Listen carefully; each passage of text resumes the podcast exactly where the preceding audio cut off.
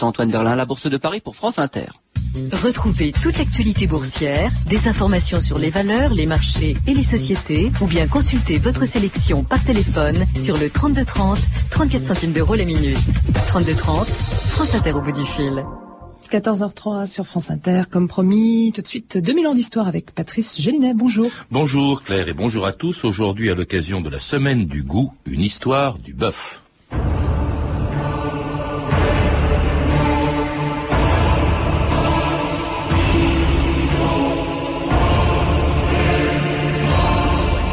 Bœuf est lent et la terre est patiente. Proverbe chinois.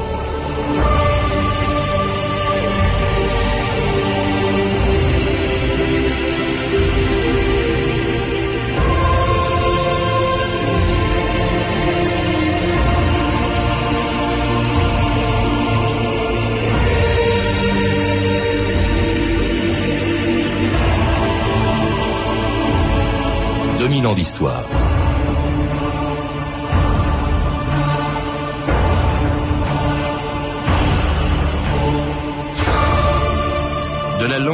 Queue, en passant par l'entrecôte ou le filet, la viande de bœuf, mais aussi de vache et de veau, fait aujourd'hui partie des viandes les plus consommées du monde. Mais pendant très longtemps, avant de passer à la casserole, les bovins ont d'abord servi au transport, au labour et à la production de lait, et la viande que préféraient nos ancêtres quand ils pouvaient s'offrir une côtelette ou un ragoût était plutôt celle du porc, des volailles ou des moutons. Dans presque toutes les civilisations, le bœuf, le taureau et la vache étaient aussi des animaux sacrés, réservés au sacrifice, qui permettaient aux aruspices et aux augures de l'Antiquité de lire l'avenir dans les entrailles de ces pauvres bêtes. Ailleurs, en revanche, et pour d'autres religions moins brutales, les bovins, on le sait, ont toujours pu brouter et se reproduire paisiblement, sans craindre le couteau du boucher ou des sacrifices de l'Antiquité. Uh, nous sommes dans la Panjrapol, ça veut dire un abri pour les vaches qui sont abandonnées. Tous les, les, commerçants, oui, ils viennent ici pour rendre hommage aux vaches, la vache. Et puis, il va au bureau. Hmm? Parce que la vache est considérée comme sacrée ici. Hein? C'est considéré comme la mère, hmm? la vache. Parce que pendant sa vie, elle donne du lait, elle donne euh, du beurre, du fromage. Et après la mort aussi, elle donne des cuirs, elle donne des cornes, elle donne plusieurs choses. Et la bouse, la bouse de vache, c'est pour cuisiner, pour préparer la cuisine, pour se chauffer. C'est combustible. C'est combustible, oui. Et c'est la protectrice de la vache en face de bouffe. C'est Krishna. Aucune des quelques 3000 vaches qui déambulent dans la ville ne se sent menacée. Dans la rue, elle circule entre les voitures qui, si nécessaire, s'arrêtent pour la laisser passer. La vache n'est jamais inquiétée. Gilles Fumet, bonjour. Bonjour. Ben voilà des vaches, mais aussi en Inde des bœufs hein, qui ont la chance de ne pas finir en steak ou en pot-au-feu, mais alors qui font quand même partie du, du milliard de bovins que compte le, le cheptel mondial, toutes catégories confondues. Hein, pas seulement des bœufs, je le disais, mais aussi des, des vaches ou des veaux. Dans votre livre d'ailleurs, l'Atlas mondial des cuisines et, et gastronomie, euh, vous rappelez, euh, Gilles Fumet, que quand on croit manger un steak de bœuf, c'est bien souvent de la vache qu'on mange. C'est souvent de la vache, bien sûr. C'est un le, le bœuf, le terme bœuf est devenu un terme générique. Je crois même que en Afrique et, dans certains cantons de l'Asie, si on peut dire, le buffle et les ébus, qui sont de la même famille, euh, sont assimilés souvent à du bœuf. Alors aujourd'hui, on fera pas justement la distinction entre ces entre les les bovins euh, qui sont tous pratiquement presque tous domestiqués, mais qui descendent d'un animal sauvage. Hein, c'est eh oui, oui, là c'est le roc. Le roc c'était un animal euh, dont on a des, daté des origines euh, à la fin de l'ère tertiaire, donc il y a quand même plus de 3 millions d'années, et surtout qui a été euh, remarqué dans l'art pariétal, notamment à Lascaux, avec une époque où il y a 40, 40 000 ans, avec un talent tout à fait extraordinaire. les rocs sont, sont restés en... c'est une, espèce qu'on a pu encore tracer jusqu'au 16e, 17e siècle dans, le monde et les bisons sont pas très très loin. c'est des bovins les bisons aussi. Les bisons sont des sauvages. Tout à fait, tout à fait. Alors de quand est-ce que date l'élevage justement Alors. L'élevage, l'élevage est, si vous voulez plus de moins que l'élevage, peut-être déjà la proximité du bovin euh, par rapport à l'homme, euh, c'est très ancien. C'est euh, c'est c'est l'époque de l'agriculture, c'est le néolithique, parce que dès que dès qu'on a commencé euh, évidemment à labourer, à vouloir retourner la terre, on avait besoin de, ce, de cet animal. Oui, parce que en fait, on n'élève pas, contrairement par exemple aux moutons ou aux cochons, on n'élève pas tellement dans l'Antiquité, on n'élève pas tellement les bovins pour leur viande. C'est surtout pour le travail. Pour le travail, pour la pour la force. il faut savoir que le, le bovin, par rapport à l'âne, par rapport aux aux, animaux beaucoup plus petits cette, euh, cette particularité, c'est qu'avec le joug, il pousse quelque chose, donc il est beaucoup plus puissant que, euh, que beaucoup d'animaux, y compris même euh, le cheval d'une certaine manière, sauf ceux qui sont domestiqués. Et puis le bovin, il donne du lait.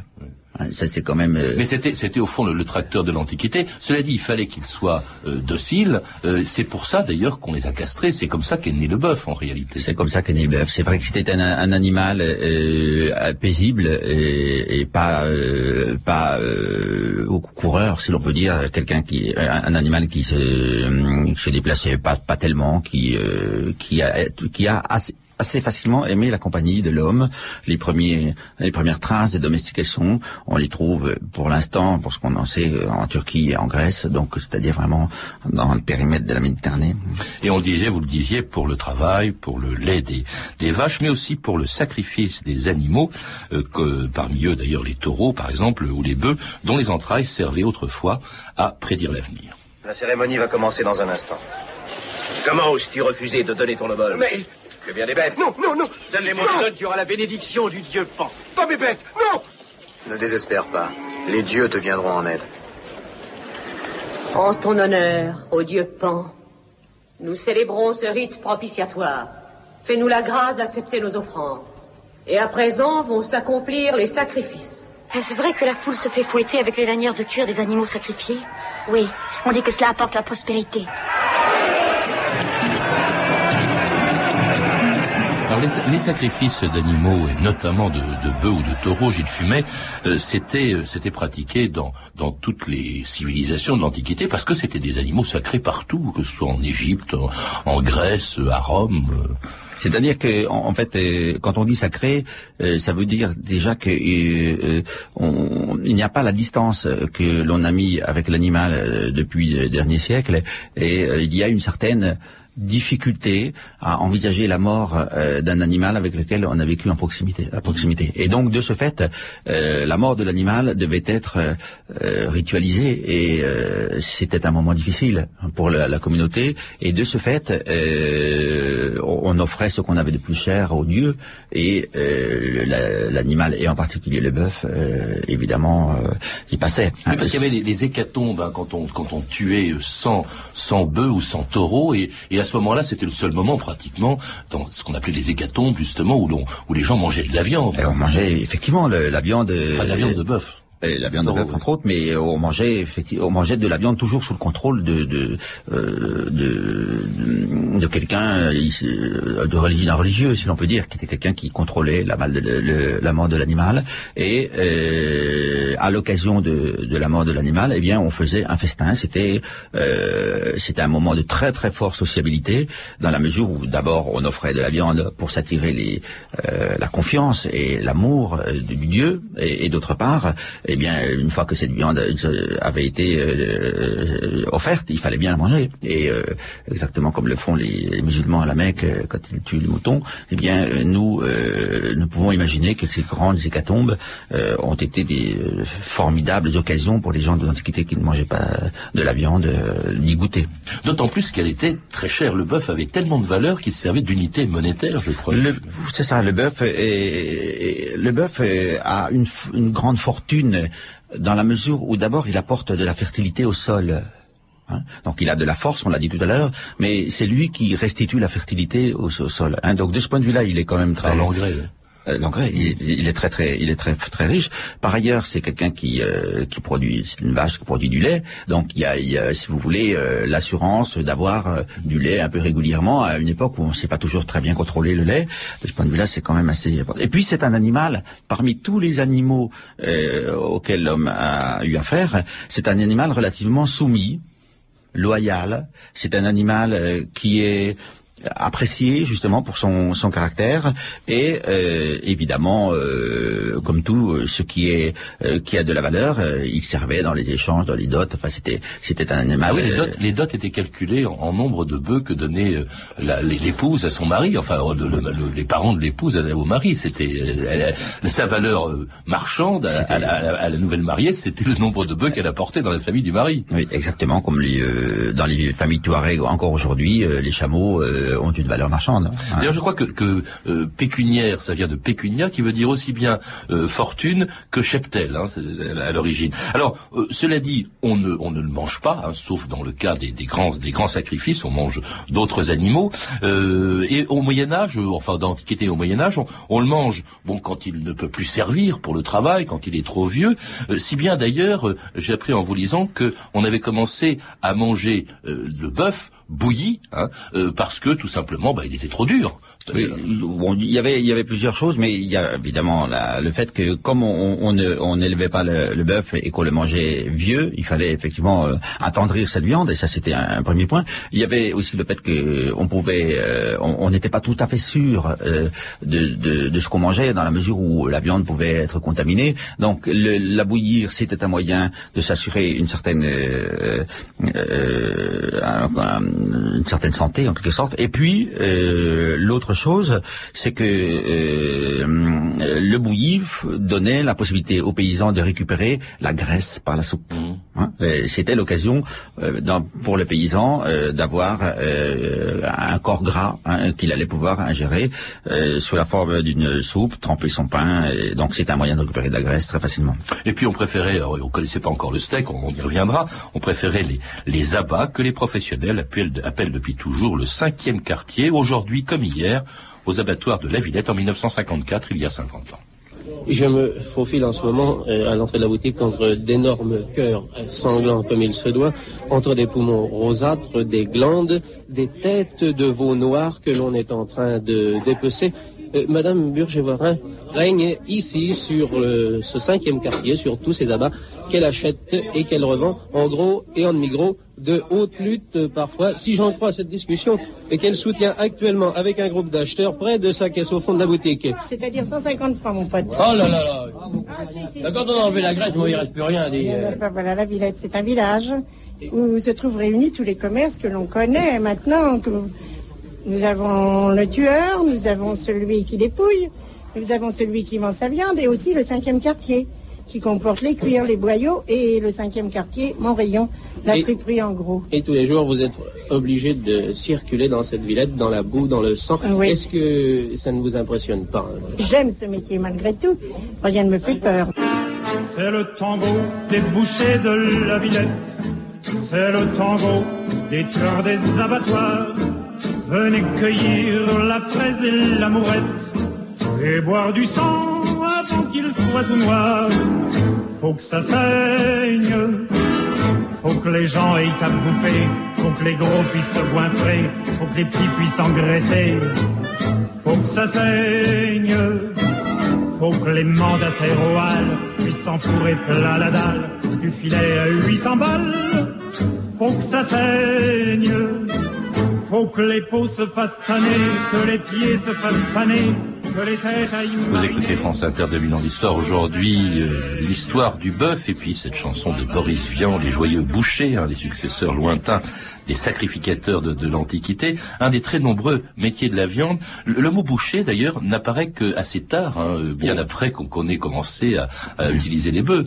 Oui, euh, en fait, euh, en, français, euh, on le trouve à partir du XIIe siècle seulement, même si, effectivement, il y a eu des usages plus anciens, parce que parce que ce métier était une profession ancienne qui a été, euh, on a des traces de, de euh, l'encadrement de cette profession par la mère du pharaon en Égypte, qui, euh, qui, tenait à, à, faire en sorte que ne soit pas bouché n'importe qui. C'était un métier qui exigeait beaucoup d'adresse et euh, surtout euh, ben, qui euh, sache donner le meilleur de, de, la viande à celui qui allait être chargé de la cuire. Au Xe siècle, au XIIe siècle, quand le mot apparaît, on disait bouchier d'ailleurs, qui voulait dire, comment dirais-je, qui, c'était celui qui vend de la viande de bouc. bouquin. Ensuite, c'est devenu bien sûr de la viande de bœuf, entre autres. Alors, une corporation très puissante au Moyen Âge, euh, avec un, un, saint patron d'ailleurs qui s'appliquait.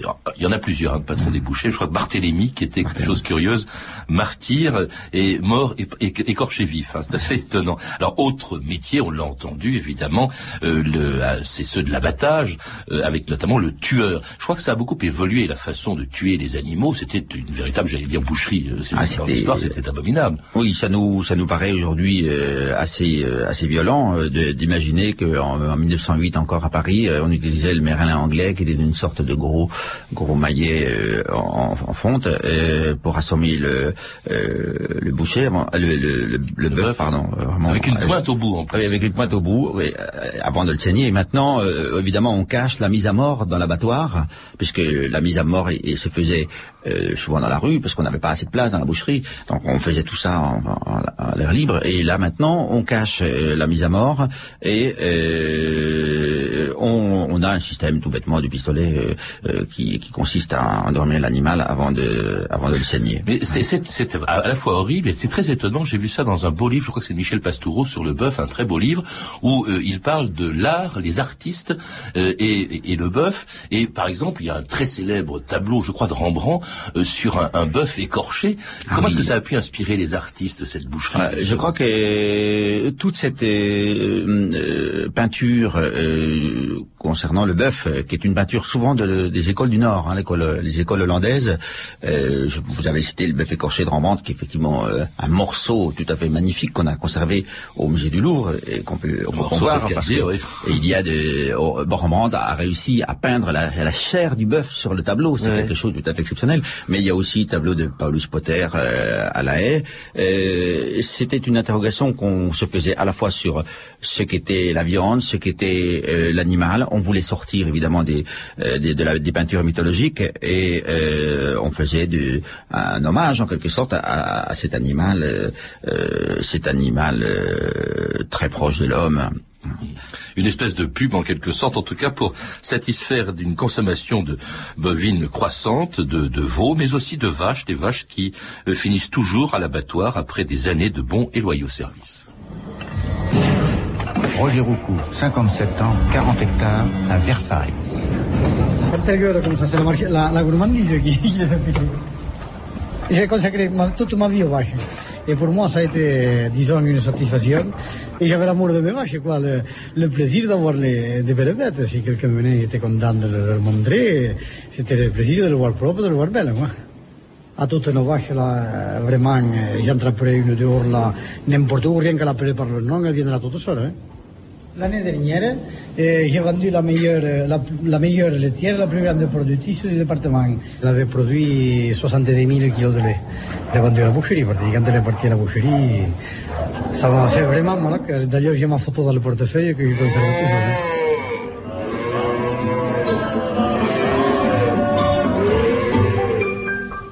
Quand je te vois passer, petite vache, revenant des champs couverts de bourraches, d'un petit air détaché, tu mâches, mâches. J'ai pour toi de l'amitié sans que tu saches, te moquant des gens qui se précipitent. De chaque heure qui s'en va, toi tu profites. Et même quand tu prends les routes interdites, tu vas jamais, jamais, jamais plus vite. Pour chanter, parfois tu t'arrêtes. Qui te reflète. Et l'écho joyeux nous répète. Tout l'aval le tintement de ta clochette. Voilà, une jolie chanson de Patrice et Mario, La Petite Vache.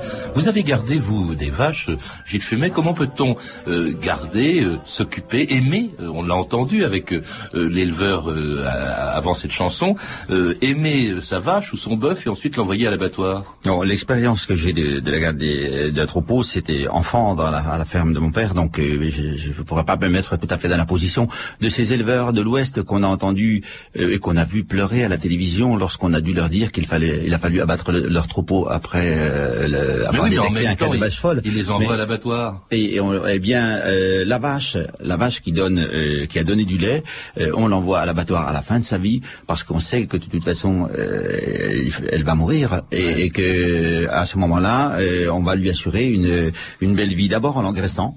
Parce qu'on lui fait pendant un- une année le cadeau d'une d'une belle d'une belle pâture et puis on l'envoie évidemment, mais souvent à regret. Souvent L'éleveur s'attache aux animaux. L'éleveur s'attache aux animaux. Pas une invention.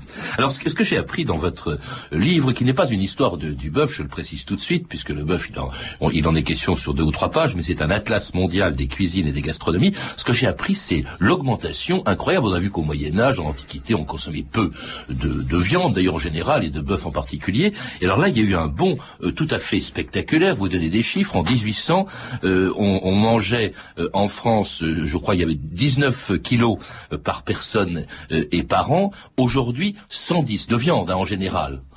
C'est c'est une consommation incroyable, Oui, cette augmentation. oui. Oui, pa- parce que parce que naturellement, euh, si je puis dire, l'homme a le goût de la viande, parce que la, la viande par rapport aux, euh, aux légumes, euh, c'est quelque chose de beaucoup plus fin, euh, c'est quelque chose qui est gras, donc qui s'absorbe bien, c'est quelque chose qui contient du sucre, et donc le, le goût de la viande, de la viande en général, euh, surtout alors quand il est grillé, comme on l'a fait. Non, on y reviendra, mais là c'est parce que c'est peut-être tout simplement aussi parce qu'il en a les moyens. Ça coûtait très cher avant, et avec l'élévation du niveau de vie, peut-être les progrès de, de l'élevage, si on peut parler de progrès, parce que dans certains cas c'est pas vraiment, c'est pas vraiment, c'est pas tout à fait vrai. euh, mais euh, la, la part de la viande bovine d'ailleurs dans cette consommation, c'est pas la première viande. Non, ça dépend la- d'ailleurs des pays, bien sûr. Ça dépend des pays, mais, mais à l'échelle mondiale, euh, la viande la plus consommée, c'est le poulet, euh, depuis, euh, euh, de- depuis, euh, depuis une cinquantaine d'années, et, et le, les bovins viennent, viennent derrière. Non, ce que je voulais dire, c'est que euh, nous, si nous avons l'impression que nous consommons beaucoup de viande aujourd'hui, euh, au Moyen Âge, le- euh, l'essentiel des repas était, euh, en Europe du moins, des, des, euh, des repas à base de viande. Mhm. C'est-à-dire que nous avons assisté à une régression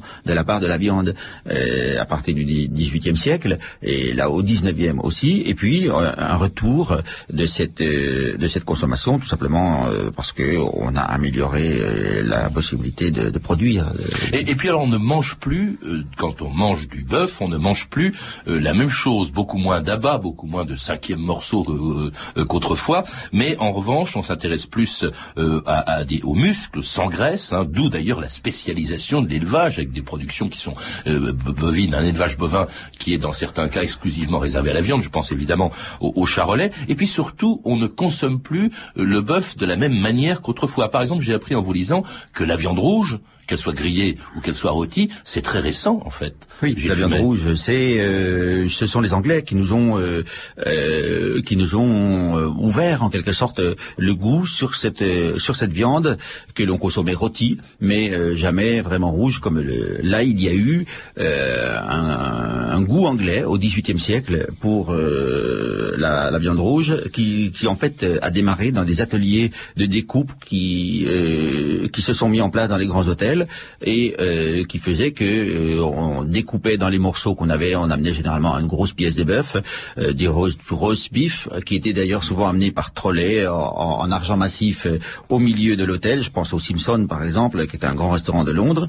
Et, et le consommateur anglais s'est rendu compte que une viande légèrement saignante était bien meilleure. Donc notre steak frites national, en fait, il est anglais. On dit même, je crois qu'il est venu en France, il est venu par les Anglais qui sont venus à Paris après la, chute du Premier Empire. Et on a découvert brusquement, avec ces Anglais qui étaient à Paris en 1815, le steak.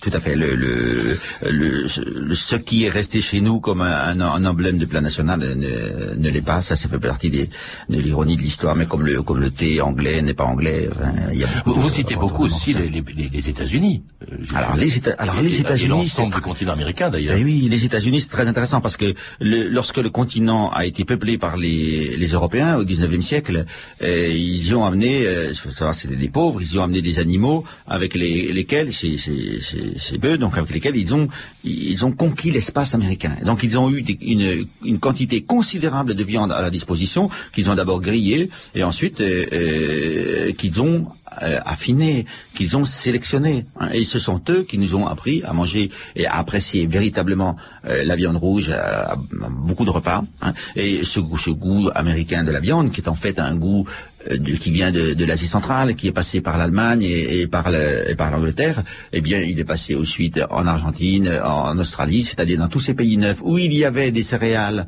pour euh, nourrir ces, ce bétail, d'une part, et d'autre part, évidemment, des wagons frigorifiques, l'invention du froid industriel qui a permis à la viande de voyager en masse à partir de la fin du 19e siècle. Enfin, beaucoup de progrès euh, dans l'élevage. C'est aussi les progrès, comme vous dites, du frigorifique qui ont permis de, de produire des animaux très loin des, des lieux de consommation. Les progrès, bien sûr, aussi dans, dans les transports. D'ailleurs, tout ça, ça a permis de réduire aussi le nombre, par exemple, qui se sont industrialisés, le nombre euh, des abattoirs. Mais alors, avec parfois des progrès qui ont été désastreux. Je pense bien entendu euh, à la vache folle. D'ailleurs, j'étais très surpris d'une chose. Au fond, on parle, j'ai intitulé l'émission Le Bœuf, on a parlé de steak, de, de, de bœuf, de d'entrecôte, de bœuf, etc. Mais quand l'animal, c'est ce que disait euh, Guy Bedos un jour, quand l'animal est suspect, ça devient la vache folle. La vache Hein folle, Alors euh, qu'il y a des bœufs qui ça, fous, des taureaux qui sont fous. Hein Euh, ici, la vache folle, c'est euh, là, il y a, faudra lancer euh, des. Euh, Ah, c'est- ça, c'est vraiment des, de la, spécialistes de la misogynie ordinaire que personne n'a relevé d'ailleurs. On disait toujours la vache folle et un bon steak de bœuf. Hein.